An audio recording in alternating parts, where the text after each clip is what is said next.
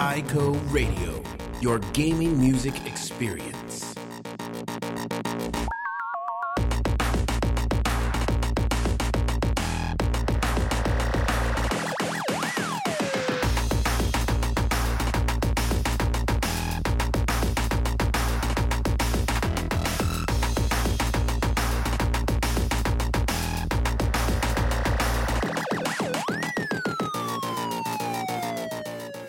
Herzlich willkommen zur neuen Ico Radio Folge. Ich bin die Nicole und hier gibt es wieder Videospielmusik nonstop sozusagen. Es tut mir leid, ich bin einen Tag zu spät. Eigentlich wollte ich ja mit dem letzten Novembertag online gehen, aber das hat leider nicht so ganz hingehauen. Darum musste ich es jetzt in den 1. Dezember verschieben. Ich hoffe, das ist in Ordnung. Dafür aber haben wir ein richtig schönes Interview. Wen wir da vors Mikrofon bekommen haben, das erzähle ich euch gleich. You've been listening to ICO Radio, your gaming music experience. So, ich habe euch ein Interview versprochen und das sollt ihr natürlich auch bekommen. Wir konnten Anthony Gruber interviewen. Jetzt fragt sich vielleicht der eine oder andere, wer ist denn das? Ähm, ist aber auch nicht schlimm. Der Herr ist äh, Synchronsprecher und Schauspieler und hat im Internet für ziemlich Furore gesorgt, weil Anthony Gruber sieht fast eins zu eins aus wie Harrison Ford. Also der könnte der uneheliche Sohn sein, wenn man so will.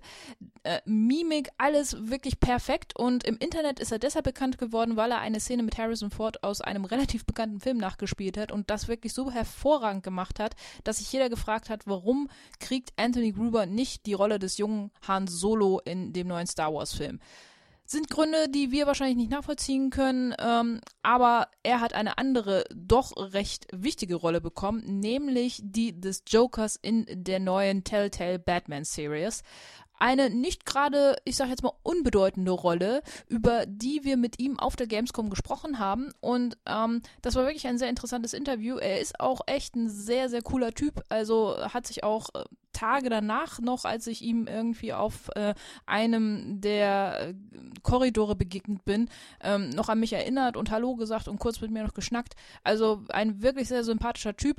Ich hoffe, das kommt auch so ein bisschen im Interview rüber.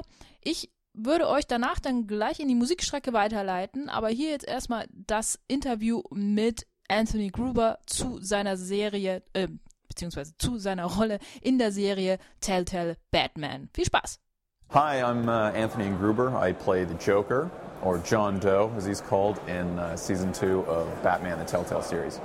Yeah, it is. It is very. Uh, it's a huge honor that Telltale has picked me to play this uh, character um, and, and, follow in the footsteps of Mark Hamill and Heath Ledger and Jack Nicholson, and of course Troy Baker, who's uh, playing Batman.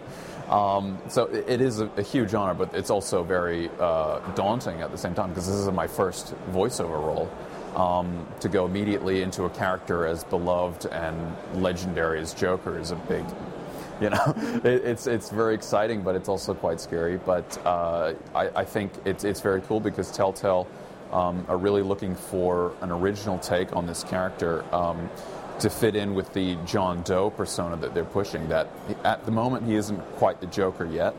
Um, and so a character that is so well known to play him because I, have been a Joker fan since I was a child, and that's actually how I got uh, cast. Is on YouTube I did uh, impressions of you know Mark Hamill, Heath Ledger, and Jack Nicholson. Um, and Telltale saw that, and they thought if he can do those impressions, like you know, what can he come up with for himself? Um, so I approached it from that thing that he is. Uh, he's not really the Joker yet. He's, he's somebody who's going to become the Joker. Um, so I try to uh, come up with an original voice that would fit in this universe, but still be sort of familiar to what you think the Joker should sound like. Um, and that was a real challenge. But yeah, yeah, it's uh, yeah, it's a lot of fun. So uh, Telltale saw you and they invited you to, to speak to Joker or how was the procedure? Um, yeah, well, I, I got, uh, I, I didn't find out until the wrap of season one that, that Telltale had seen me on YouTube. Um, and, and so I, I just, I got the audition notice like the traditional way, and I auditioned um, with my own original take of the voice and the mannerisms and the laugh. And then I did three other auditions with, you know, how would Jack Nicholson do it? How would Mark Hamill? Just as a fan, and I thought, you know, okay, let's see what they wanted. And then I got cast, um, but I didn't know which voice they wanted. So I went into the booth uh, with the script for the first time, thinking, you know, they want Mark Hamill, so you know, I'm gonna do the Mark Hamill voice. Um, but they said, no, no, no, we want you to do what you came up with. And I thought, you know, oh, what was that voice? You know, so I had to remember what it was. But um, but uh, it, it, fit really well because Telltale really wanted. Uh, they didn't want me to do an impression of the actors that have come before because it wouldn't really make sense because everything in the Telltale Batman universe is flipped.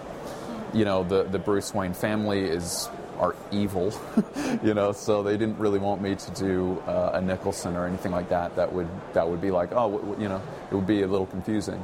So. Yeah. Okay. Is it difficult to, to speak a video games character? Or is it, in what kind of way is it, is it different from you to speak a video games? Um, well, yeah, like this is like my first job, so I'm not sure. I, I don't have you know a body of experience to dwell on like, oh, this is a, you know, this is a strange way of working because I'm not sure yet. I don't know if that's if it's normal, but for me, yeah, it is. It is. Uh, particularly with Telltale, is because they have the branching dialogue options. So uh, they'll want a reply that's very nice and pleasant, and then one that's you know, well, that was okay, and then one that's just you know very angry. Um, and that's really fun because uh, my background with uh, film and theater and stuff, you have one response, and that's what's in the script. But this, you get the chance to do all kinds of things. And, um, well, I mean, some, some speakers say, well, I have one favorite role I would always love to play. Was it the Joker yeah, yeah, yeah. It was it, as a child, it was the Joker and uh, Harrison Ford were my two big uh, childhood uh, dreams, and so I, I, got to do both. So, so it, it's very cool. Yeah. So could you imagine to, to speak maybe another uh, video games character in the future? Yeah, yeah. I mean, I, I love video games and I love comic books, and um, I, I, you know, so when when I was going to do Joker, I had, you know. 20 plus years of, of knowledge of this character and I've seen everything I know all the games of you know um, and and I really have such an affinity for for uh, you know comic book characters in general. So there's there's tons of characters that I'd love to that I'd love. Uh, okay, okay, that I'd love to that I'd love to voice. Yeah. Okay. And um, some speakers are not so happy when they just uh, have one famous role where everyone said, "Oh, well." Um, I talked with a with a speaker of, of Harrison Ford, this German voice of Harrison Ford, and Yeah. he was like, "Well, it's nice, but everyone thinks I'm Harrison Ford Yeah. if they hear me, and that's that's problematic for me because I'm an actor and I want to act, not even on, uh, in front of a microphone. How's, what's your point of view? Um, yeah, yeah. I mean, I can understand the the thing of being typecast or something, but uh, I think really if you, I mean, I played uh, the the love interest in Age of Adaline, playing Harrison Ford, and now I'm playing the Joker, which is two very different characters. So um, if if you're lucky enough to show off your range of what you can do and and and try to display. Um, as often as possible, you know, the different sort of things that you're capable of doing, then you try to avoid that typecasting thing. But, you know, at, at a time like if, if people really resonate with a character you're doing, um, it's nice that, that you're, you're known for something as well. But yeah, it, it is a two way thing. Yeah.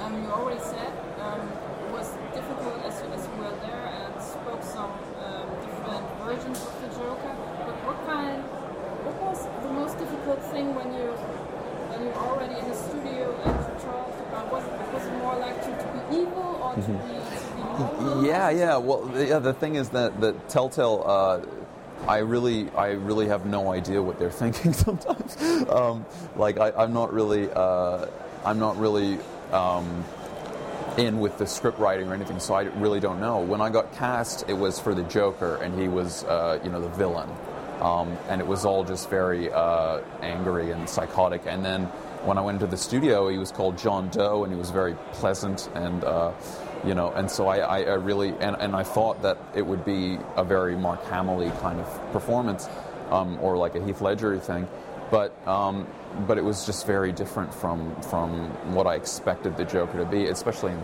in season two. He's uh, yeah, it, so so it is very difficult to know what Telltale want you to do. Um, but it's also very fun to sort of play this character that you think you know, and then flip everything upside down and, and, and go from there. So it is a lot of fun. Yeah. Would you go so far and say it was the biggest challenge for you to speak the? Yeah, yeah, I, I think so because um, I, I'm so familiar with this character, and those voices of the other Jokers are so close in my mind because um, I grew up with them. And, uh, and, and to to get the script and, and, and to play him as uh, you know a charming sort of friendly person to Bruce Wayne was um, what was a real. Uh, it just you know, it was very unexpected, and it was very like, oh, oh you know, what am I going to do? But uh, it, it, all works out, and and you know, it, it, people are very um, interested that a character that's 75 years old is being played in such a weird way. Um, and I think that's really exciting to, to have that chance to, to take something that's so iconic and put your own spin on it. Um, you said you, love video games. Mm-hmm. Um, you, would you call yourself a gamer? Oh yeah, yeah, yeah, yeah. I've never been to one of these events, so I'm hoping that uh, during my break I can go have. A, Jesus, sorry. That um, um I'll just that. that uh, I get to have a look at some of the booths and everything and have a look. Um, yeah, yeah, I love video games and stuff. So, and, and I was a huge Telltale fan as well. Um, I'd played everything, you know, well, the first seasons of these, and then, um, and and so I, I, sort of leaped at the chance to work with them. Uh, and so, yeah, I knew that I was going in with something that has a very high degree of um, of excellence in storytelling and music and sound. Uh, so I knew that I was in good company. So, yeah. so we're looking forward to see you or yeah. hear you better yeah. Thank you. Das war Anthony Gruber. Thank you very much, Anthony. It was a pleasure to meet you. Ja, mehr kann ich dazu nicht sagen. Ich habe gesagt, ich werde euch jetzt in eine kleine Musikstrecke führen und das tue ich jetzt auch unter anderem mit zwei echten Klassikern, nämlich Never Winter Nights und dem Original-Soundtrack von Alone in the Dark. Also nicht der Neuauflage, sondern den ganz, ganz, ganz, ganz alten Titeln. Vielleicht erinnert sich der eine oder andere noch daran. Es war auch sehr, sehr atmosphärische Musik, kann ich euch sagen. Und danach geht's weiter.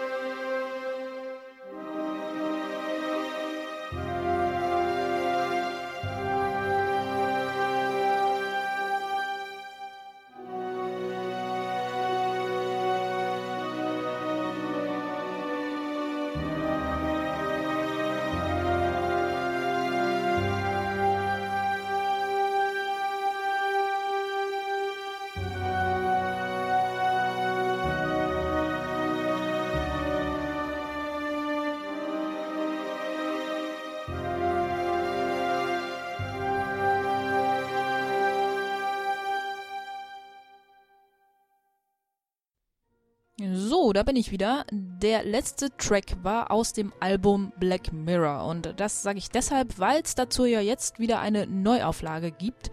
Und den Track, den ihr eben zuletzt gehört habt, der war aus der Version von 2004. So alt ist das Spiel mittlerweile schon und da gab es ja drei Teile insgesamt von und das Spiel hat jetzt eine Neuauflage bekommen mit einer etwas abgewandelteren Story, wenn man so will. Im Original war es ähm, Samuel, der nach zwölf Jahren wieder zurück auf dieses mystische Schloss Black Mirror zurückkam, um da die Beerdigung seines Großvaters mitzuorganisieren, der angeblich Selbstmord begangen hat. Jetzt in der Neuauflage ist es nicht der Großvater, sondern der Vater des Hauptcharakters. Und natürlich bleibt es dabei, es sind ähm, mystische und mysterische Dinge da am Werk in diesem Schloss Black Mirror. Und ähm, das fand ich damals im Original halt auch schon ziemlich cool. Die, diese, also diese ganze Atmosphäre war echt creepy, muss man wirklich sagen. Das hat das Spiel damals wirklich schon sehr gut hingekriegt und muss man sagen, ähm, damals noch DTP, der ähm, Herr, der da damals mitgearbeitet hat, unter anderem heute eine eigene Firma, die Dedelic Entertainment heißt, nämlich Carsten Fichtelmann. Und ähm, der war immer sehr stark dahinterher, solche Point-and-Click-Adventures wie eben Black Mirror nach vorne zu treiben. Finde ich auch echt gut, hat sich wirklich ähm, damals gelohnt, weil Black Mirror echt ein, ein sehr, sehr gutes Point-and-Click-Adventure in seiner reinsten Form eigentlich auch war. Die ganze Atmosphäre, ähm, die Hauptcharaktere, die Synchronsprecher, also das war wirklich schon alles ähm, top, muss man sagen.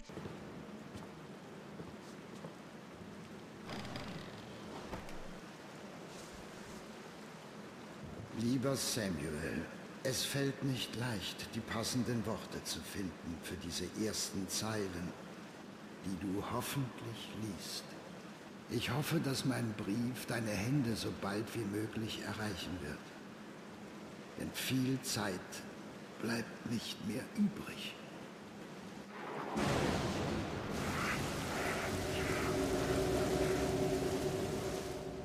Seit deinem Weggang habe ich meine ganze Kraft dazu aufgewendet, in endlosen Stunden der schlaflosen Nächte nach der Wahrheit über unsere Familie zu suchen.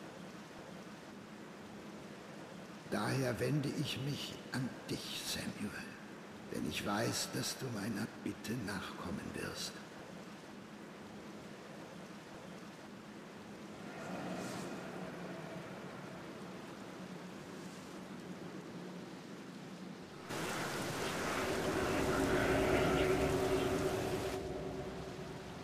In diesem Umschlag findest du den Ring unseres uralten Erbes. Es ist sehr wichtig, dass du ihn immer bei dir trägst. Pass sehr gut darauf auf. Kehre bitte zu unserem Schloss zurück und hilf mir. Ich weiß, dass meine Zeit knapp wird. Ich habe Angst.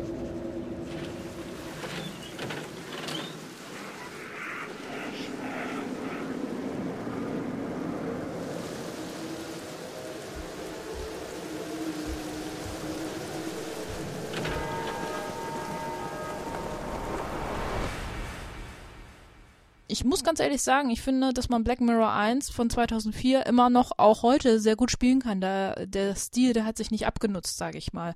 Und ähm, auch steuerungstechnisch bei Point-and-Click-Adventures kann man ja da jetzt nicht so viel verkehrt machen. Und aber ich muss auch sagen, dass ich die Neuauflage ziemlich interessant finde. Der Soundtrack ist da auch ziemlich cool. Das, was ich zumindest davon gehört habe, war schon sehr interessant. Momentan kann man das Spiel inklusive Soundtrack, glaube ich, auch bei Steam und GOG kaufen. Ich ähm, bin mir jetzt nicht sicher, ob man bei Steam ähm, was dazu bezahlen muss für den Soundtrack, aber insgesamt kostet das Spiel so aktuell ähm, 25 Euro, glaube ich, oder 26 Euro so. Sollte man sich auf jeden Fall mal angucken, finde ich, ist eine sehr gute Investition, wenn man auf diese, ich sag jetzt mal, Grusel Point-and-Click-Adventures steht, dann kann man mit Black Mirror, denke ich, nichts verkehrt machen. Wer das Ding aber auch in der Originalfassung bei sich zu Hause rumliegen hat oder irgendwo das günstig für einen Fünfer kaufen kann, auf jeden Fall äh, kaufen, sage ich jetzt einfach mal, weil es ähm, ein echt gutes Point-and-Click-Adventure ist mit einer sehr, sehr schönen Atmosphäre, wozu natürlich auch der Soundtrack beiträgt, der allerdings jetzt nicht so im Vordergrund steht, weil da jetzt keine einzelnen stehenden ähm, Tracks mit dabei sind, sondern eben halt sehr viel Atmo-Sound, ja, sehr viel von Atmo-Sound eigentlich geprägt ist der, der Soundtrack und da kann man jetzt nicht sagen, oh, da habe ich jetzt einen Lieblings-Soundtrack, aber das in Summe macht das Spiel schon wirklich ziemlich gut. Das war's für diese Folge einfach jetzt auch schon mal. Ich habe mich ein bisschen kürzer dieses Mal gehalten, damit ich die Folge auch noch rechtzeitig ja, über die Bühne kriege sozusagen. Es wird aber jetzt im Dezember vor Weihnachten noch eine kommen. Da werden wir dann auch nochmal die äh, ganzen Tracks und Soundtracks des Jahres Revue passieren lassen. Also ein kleines Special, wenn man so will. Und ich hoffe, ihr seid wieder mit dabei. Klickt gerne auch noch ein bisschen im Archiv rum. Denn äh, über das Jahr ist ja einiges passiert, auch musiktechnisch. Und ja, dann hoffe ich, dass ich euch ähm, kurz vor Weihnachten mit der neuen Folge begrüßen darf. Und bis dahin wünsche ich euch eine ja, grusame Adventszeit und GG.